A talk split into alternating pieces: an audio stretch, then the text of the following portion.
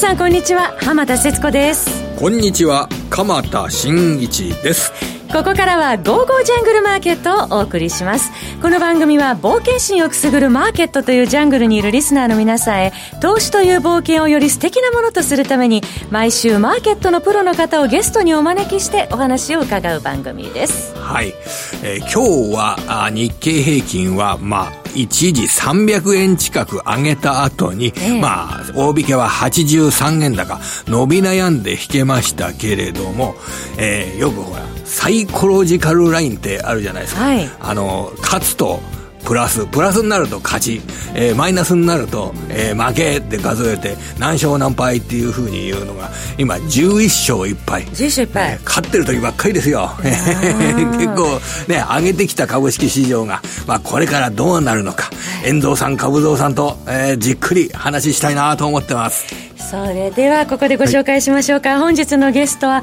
遠蔵株蔵さんこと田代岳さんです。田代さんよろしくお願いいたします。そして今日は3週目ということで EA ナビゲーターエミリちゃんにもお越しいただいています、はい、エミリちゃんこんにちは。こんにちは。よろしくお願いいたしますさて、まあ、昨日のアメリカの FOMC では市場の予想通りの0.25ポイント利下げが決定となりました、はい、この辺りの内容もね早速この後伺っていきたいと思いますので遠藤さんどうぞよろしくお願いいたします。それでは早速進めてまいりましょう。この番組は投資家の位置を全ての人に投資コンテンツ e コマースを運営する「ゴゴジャン」の提供でお送りします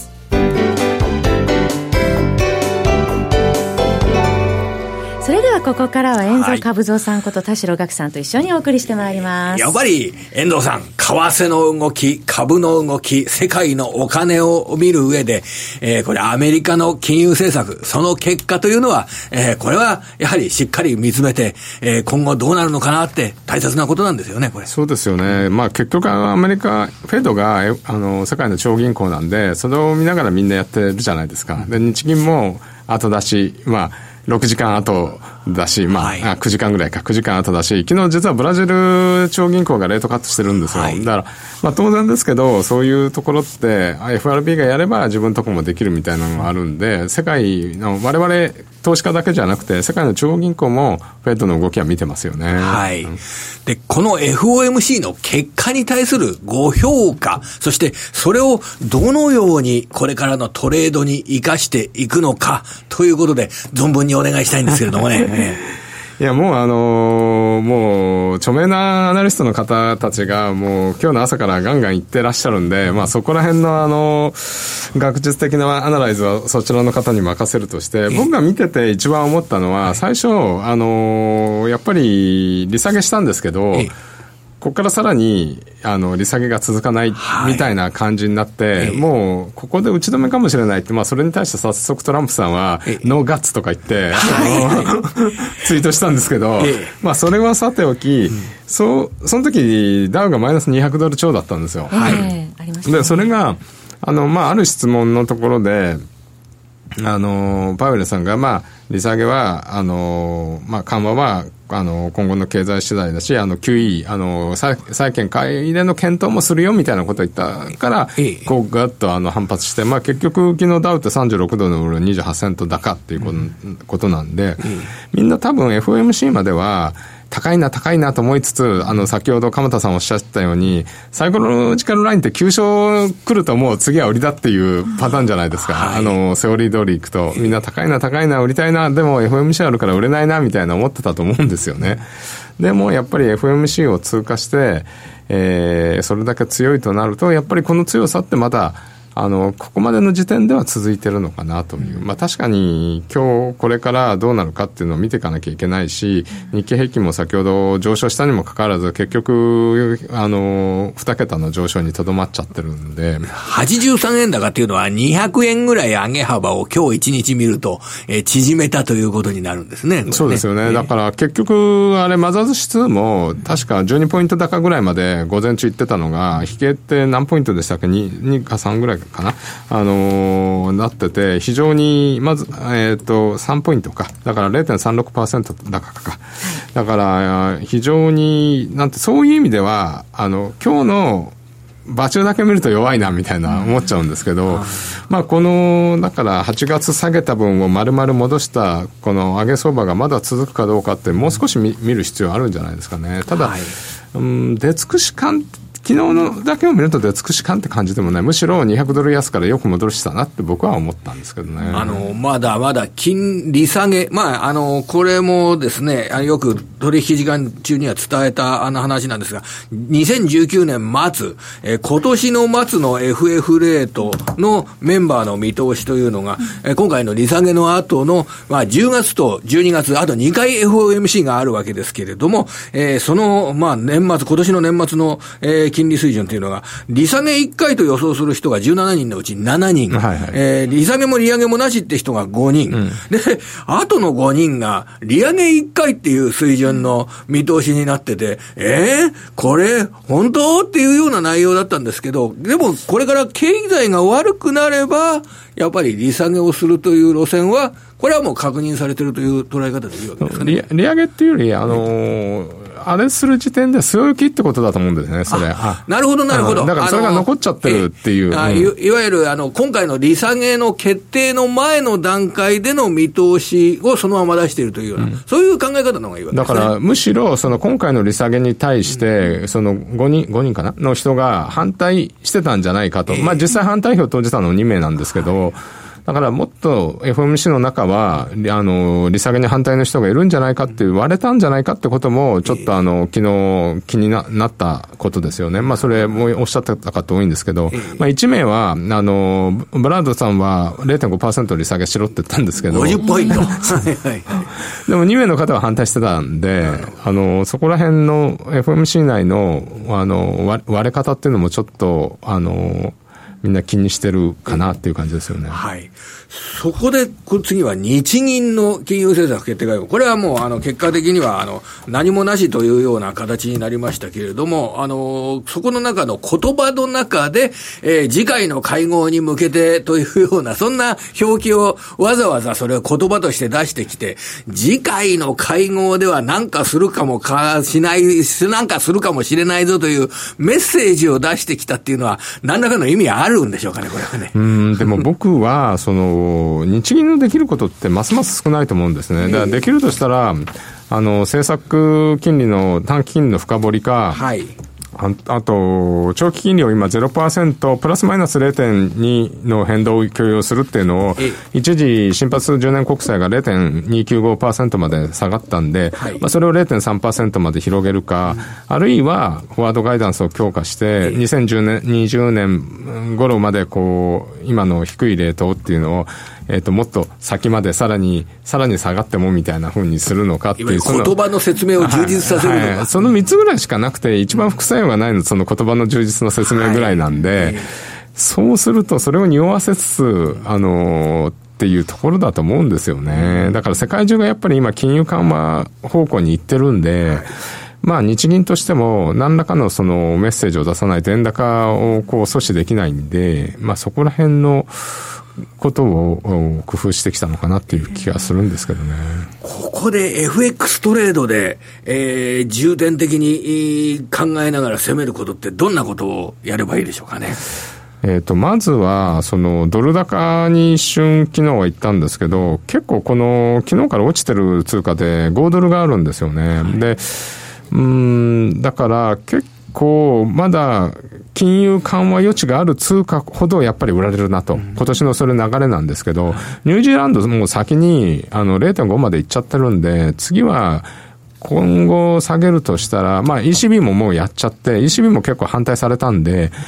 あとは余地があると思ったら5ドルがまだおそらく0.5まで予想してる人もいるんで、まあそれで5ドル売られてるんだと思うんですよ。やっぱりどんどんどんどんまだ利下げあるいは利下げ姿勢を強く示すとこの通貨を売るっていう戦略はまだ有効だと思います。ただその中で株価が強ければリスクオンになりますから、あの、黒線はやっぱり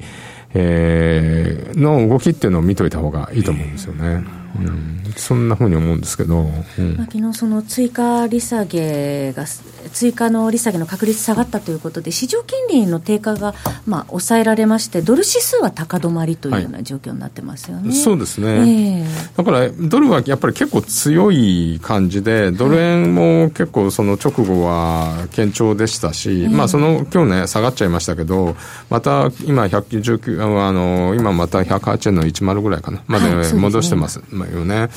だからドルはやっぱり全体的にやっぱりこの相場でドル堅調なんですよね、うん、だからトランプさんが、あの、吠えれば吠えるほどドルが強くなって、あの、そのジレンマって感じなんで、で、まあちょっとあの、いろいろ今週はドルのお金が足りなくなっちゃったりとかって、はい、ドル金利が、あの、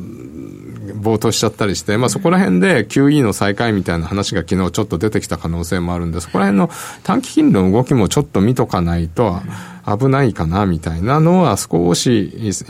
直近変化がありましたよね。そういう状況はこれからも見られるようですと、あの、量的金融緩和ですとかに対しての可能性が高まるということはあり得るんです、そうですね。昨日もその質問あったんで、そこで量的緩和言及したんですけど、まあいろいろこれって理由があって税金の支払いとかそういうのもあったんですけど、これが短期的なことで終わればいいんですけど、えっ、ー、と、FRB がバランスシートの縮小を始めたことによって、その銀行システム、要は、えー、FRB の当座預金と銀行が持ってるお金が縮小したことによってこれが起こったんじゃないかって説もあるんで、それを抑えるためにはバランスシートの拡大もう一度やるっていう可能性もあるかもしれないですね。まあそうすると緩和なんで、それは株価にとっていいことだと思います。えー、さて本日のゲストの遠蔵さん株蔵さんこと田代岳さんのメルマガご紹介します、はい、えー、遠藤のリアルトップトレーディング、えー、好評配信中です、えー、月額4500円ですが遠藤さん、このメルマガではどのようなことを配信されてますか？そうですね、まあ、リアルタイムということなんで、リアルタイムに僕はポジション持ちましたみたいな、ポジションを閉めましたみたいな話もするんですけど、時間があるときは、このさっきお話した短期金利なんで上がったの？みたいな、これってどういうことに注意すればいいの？とかって話してて、で、実はあの、王子、王子がまだ下がるかもしれないから、王子級の売りがいいんじゃないかと言ってて、なんか落ちちゃって売れなかったなみたいな話とか、まあだからその、アイデアと、その、もう少しのマーケットに近い分析と、えっ、ー、と、自分のポジションと、えー、ポジションを占めましたみたいな、この、このことを常にこう書いてますね。一日一本は最低出して、あの、ポジション結構変えるときは4本5本みたいな感じですね。まあ横で遠藤さんの、ね、ね、近くにいてくれて。息が聞こえてくるような、ね。そうですね。そんなもの鼻息が。吐息を聞きながら、なんかトレードできるみたいな。はいで、あの、的確なアドバイスをしてくださいます。リアルトップトレーディング、ぜひご検討ください。はい、よろしくお願いします。遠藤さんどうもありがとうございます。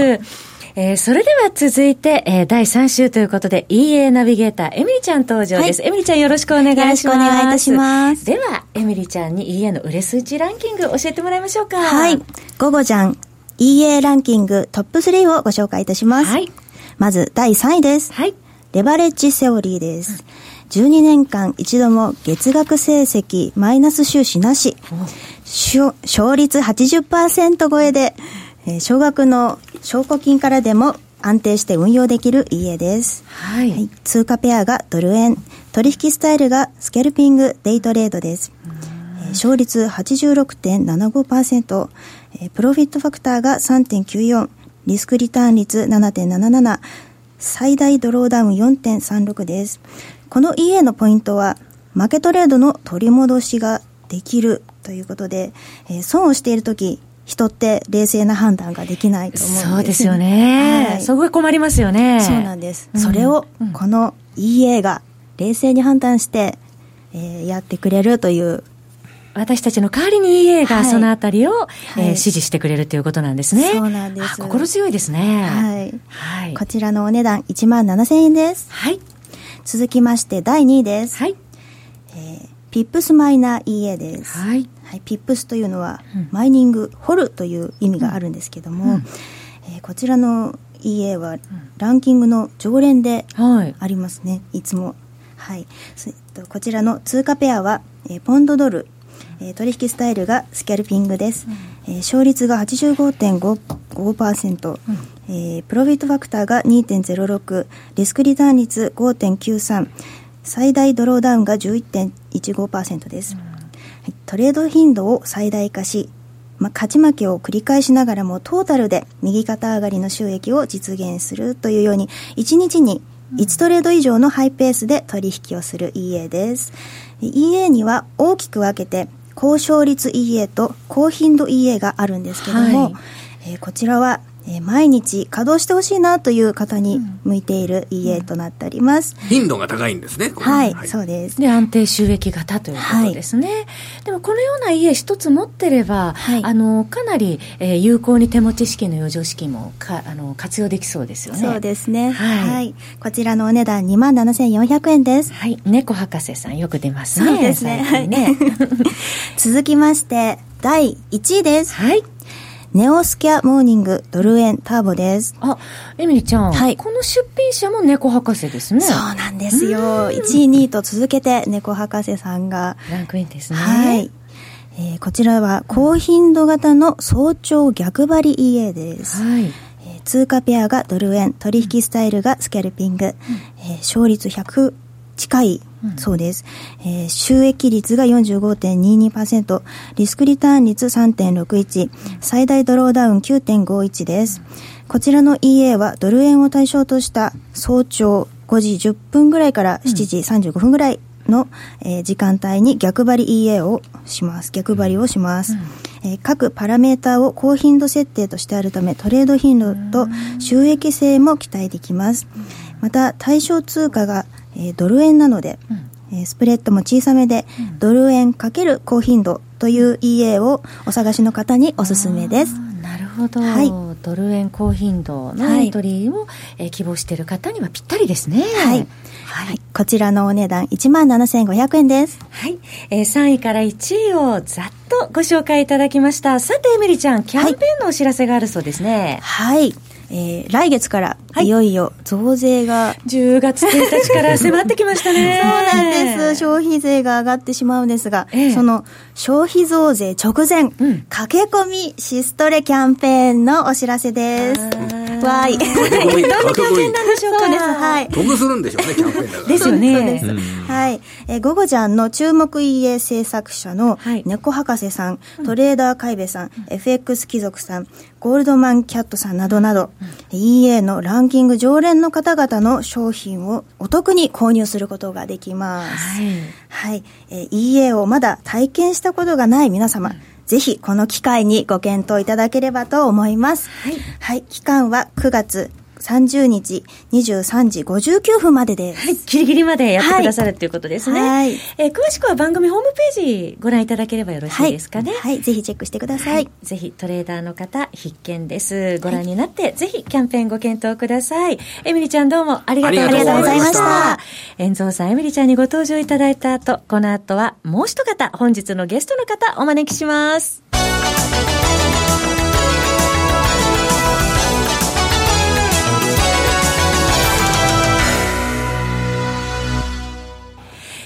て、二組目のゲストの方です。B コミさんこと、坂本慎太郎さんにご登場いただきました。よろしくお願いします。よろしくお願いします。こんにちは。もう第3週、定番に、はい、ね、坂本さんになってらっしゃいますけれども、はいはい、まあ今日も金融政策のお話、話題てんこ盛りでしたけれどもね。早かったですね、出るのがね。そうでしたね。現状維持っていうのはね、日銀の早かったですけれども、え今日はどんなトレードされてたんですか？今日はですね、僕朝から千葉に行ってきました。千葉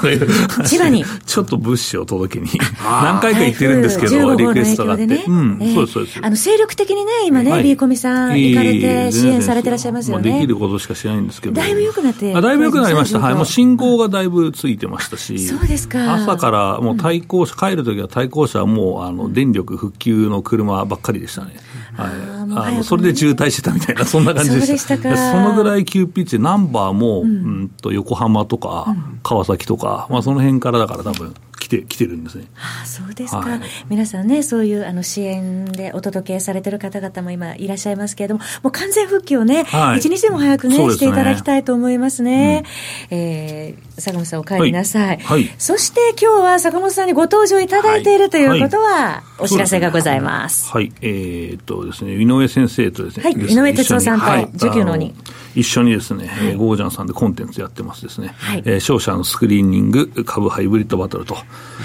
い。いうですね、えー、まあ、セミナーというか、講義が毎月画像、映像で見ることができるんですよね。あ、そうです、そうです、はい、そうです。それを二人と、あとですね、八木アナウンサーと三人でですね、やってるんですけど。なんか相当、あの、収録時間が長いっていうか、長いですよ、もう。お尻が痛くなりますね、みたいな話で。あの僕お尻痛くて、井上さんは腰が痛いみたいな話なんですけど。痛いところね、あの、早く収まってくるといいですけど。はい、で、まあ、そうです。3時間ぐらいになる時もやっぱありますし。えー、はい、時間、えー、長い映画ですね、それは。映画一本よりも長い。そうなんですよ。えー、井上さんもどちらかというと、そのマクロの話と、あと、需給の鬼ということでなってますので、えー、まあ、需給の話をかなり詳しくですね、うん、えー、していただいて、まあ、そこで全体感をつか掴んでいただいて、はい、で、井上さんがですね、えーまあ、年ですね、4回作っているですね、シートがあるんですね。はい、で、このシートはですね、えーまあ、井上さんが自分で、えー、決算の、えー、数値をもとにですね、えー、いろんなクオンツの処理をしまして、うん、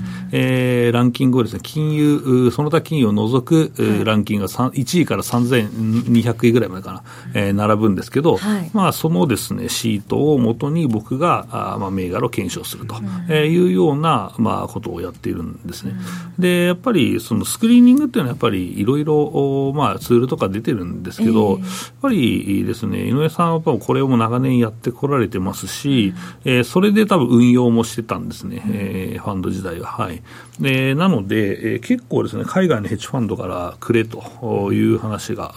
いまだにね、舞い込むような結構いいシートなんですね。はい。はい、だからそこのまあ、シートの見方とですね、うん、えー、あと、まあ、その銘柄の検証をね、えー、していくと。で、まあ、井上さんもかなり個別株の詳しいところもありますので、まあ、そこで、まあ、僕の見方と井上さんの見方と、えー、いうところで、多分個人投資家気づかないね、えー、そのポイントをつかむことができるという、まあ、講義になってますね、はい、株式の需給分析も学べますし、うん、あと、そのリストアップされた企業の総合的なランキングの見方っていうのも知ることができる、うんはい、また、あの、ビーコミさん、井上さんのようなプロの方が、ランキングからどのような銘柄にどういう着目点で、うん、えー、いつも見てるのかっていうことも私たちは見る、あの分かるね、そうですね、まあ、巷にもいろんなランキングとか指数とかあるんですけど、JPX400 とかもまあランキングみたいなもんなんですけど、えー、あれも大型株ばっかりじゃないですか、はい、でまあ、つまんないんですけど、あの井上さんのシートはね、小型株が結構ふんだんに入ってるんですよ、えー、だからそこがね、大化けするっていうのもずっと間近に見てますし、えー、オリコンとかだって600円前後ぐらいから、あこれ動いたねっていう形で注目したら、今、ものすごいことになってますからね。はいなかなか一人で中小型から大型株までそこまでチェックできないですもんね。うん、ねやっぱりプロの方の力を借りるっていうことによって、勝率が私たちも上がるっていうメリットがありますよね。ね。スクリーニングされたものを全部買っちゃうっていうようなことを、まあ、ファンドでしたら上のね、10社、20社を、ファンドでしたらそれを、まあ、運用して、な10億円運用するとか、30億円運用するとかな、になるんでしょうけれども、そんなお金が、やっぱり一人で持ってるとは限りませんから、そこの対象の企業に対して、えー、これ、ビーコミさんが選んでくれると、はい、そうですね、まあ、それで検証していくという形ですね。はい。で、まあ、ただこれはですね、えっと、半年ですね、えー、で、えー、ご契約いただいた方、えー、12か月でご契約いただいた方はですね、えー、この、えー、井上さんのシートをエクセルのままですね、えー、プレゼントしますので、貴重。はい。だから皆さんでいじれるんですよ。だ僕が触ったもの、というか検証したものじゃなくて、皆さんが自分で銘柄を見つけることができると。いうところです。だこれを続けていくと、その定点観測ができるんです。前回のランキングがここで、今回はここになったと、あれなんでかなと、そこから深掘りしていくっていうのもあるんですね。なぜっていうところがはっきりしてくるわけですよね。はい。なので、まあ、ファンダメンタルズ分析が僕はもう基本なんですけど、いつも言ってますけど、定性と定量と、まあ、二つありまして、え定量はその井上さんのシートでやっていただいて、あとは定、定、えー、性と、えー、いうことで、えー、まあ、いい銘柄を発掘していただければいいなと思ってますけどね。覚えるべき銘柄っていうのも分かってくるっていう。あ、そうです。だからそれ常連だったやつは、うん、あまあこれいつもこれ上の方にいるねというのは、やっぱり上がりだしたら止まんなくなったりしますね。はい。やっぱりそういう力を秘めていたりとか、あとね、これ3年、えー、まあ、有価証券報告書を出してないとランキングしないんですよ。えー、だから、それでいきなりランクインするのとかね、あれ、こんな上にこんなのが来てるとかね、えー、いうのも結構面白かったりしますね。はいその定性的情報っていうのはやっぱりポイントですよね。はい、あの、ちょっとヒントいただけませんか、はい、定性的情報っていうと、やっぱ、テーマですとか、そういうものも、あの、これから伸びそうな、市場が拡大しそうだとか、そういうこともやっぱり考えるわけですそうですね、はい。なので、この前も、だからオリコンの話でもばっかりなんです、うん、オリコンがまあランキングが動いてておかしいなと思って調べると、やっぱり、え顧客満足度調査、CS 調査、あそこがですね、一番の利益の源泉に今なってるんですよ。そこの変化を、まあ、見つけることができたのは、やっぱあのシートのサインだったなと思いますけどね。うん。あの、どうですか、実際から。私、ラジオなんかで結構話するのは、はい、ちょっとこれから、あの、安全な日本作り、はい、というのかな、防災で、あの、被害が、あの、最小限にするための日本作りっていうのが一つテーマになるんじゃないかなとか思ってるんですけど、新政権も補足しましたし、考え方はどうですか、この考え方、そうですね。僕はいいいいと思いますよ。だからまあ、実際土木がずっとまあ強かった。ただ土木は結構受注が多い、多すぎるのでさばけなかったりして、発注の調整が行われてるんじゃないかと僕は思ってるんで、今回の試案良くなかったりするんですけど、まあ、直近、先週でしたラジオで話したのは、萩原工業っていう、まあ、ブルーシートとあと土のを作ってる会社なんですね、で、ブルーシートがあって屋根を塞いでも、土のがないとですね、止めれないんですよ。だからね、まあ、そういう話を回したりして、結構面白かったりとか。すごい企業、さまざまな企業をね、ご存知な B コミさんが、やっぱりそういうところで分かりますよね、これお話ししてもね。ねこれまでね、B コミさんもいろんな経験、ファンドマネージャーの経験もされてらっしゃるし、トレーダーのご経験もされてらっしゃる、いろいろな面、あらゆる角度からご覧になっている、そのノウハウが凝縮されているという商社のスクリーニング、株ハイブリッドバトルですが、6か月パックで、なんと通常価格9万円のところを7万5千円で、はい、えー、販売していただけるということなんですよね。はい、えー、ぜひ皆さん、ゴゴちゃんのホームページから、えー、検索していただいて、お申し込みいただければと思います。また動画がありますので、振り返って何度も見ることができるっていうところもメリットですよね。はい、まあ、ゴゴちゃんのホームページからですね、はい、えー、まあ、株ハイブリッドバトルとか、はい、えー、商社のスクリーニングとか入れていただくとですね、出てきますので、そちらを見ていただければと。今の動画はいいですよね。昔のテレビだと、ね、おトイレに行きたくても我慢して見なきゃいけなかったんですけど、途中で止めたりできますからね。そうですね。何度も何度もまた戻ってみたりとか、はい、特に株の場合難しいこと場面とかっていうのは結構ありますからね。言葉とか出てきますから、そういうのをね、あの、見ることができるので、今便利ですよね、この動画を見るにも。文字起こしもできるし、そして最後にですね、ビーコミさんから特番のお知らせがあります。えっとですね、えっと、9月の23日なんですけど、今度の月曜日祝日ですね。はい、で、まあ、65周年、ラジオ日経65周年記念スペシャルと、えー、いうことで、唯一のマーケット番組を9時からで、えー、江森さんと一緒にやりますので、見てください。9時から10時までの1時間。楽しみですね、それは、どんなお話が聞けるんでしょうか。一応タイトルだけ言っとくとですね、えー、まあ、江森哲と、えー、坂本慎太郎の投資戦略アワーと、アワーなんで1時間ありますからね、という話ですね。はい。騙すところなく、どんなお話が聞けるんでしょうかね。結構いい話したと思ってますんで、はい、ぜひね、聞いていただければと。ぜひ皆さん、あの、祝日のね、朝は早起きしていただいて、9時から10時、ぜひお聞きになってください。えー、今日もたっぷりお話をいただきました。ビーコミさんこと坂本慎太郎さんでした。どうもありがとうございました。えー、さてそろそろお別れのお時間ですけれども。そうですね、はい、あのこれ欧米日と、えー、金融政策が発表が終わり、はい、そして日本は3連休にまたあさってから入りますからね、えー、明日あたりはちょっとまたあの売買代金ですとか少なくなる可能性はありますけどね、えー、その3連休の明けた後というのはやっぱりあの業績の動向ですとか企業収益の動向、ね、こっちをあの十分注意して見ていく必要が出てくると思います、はい、そして10月1日の消費増税の引き上げというところがねまた間近に迫ってまいりますのでね景気への影響なども気になってまいりますが、えー、鎌田さん今週もありがとうございました。それではまた来週。この番組は投資家の位置をすべての人に投資コンテンツ e コマースを運営する「ゴゴジャン」の提供でお送りいたしました。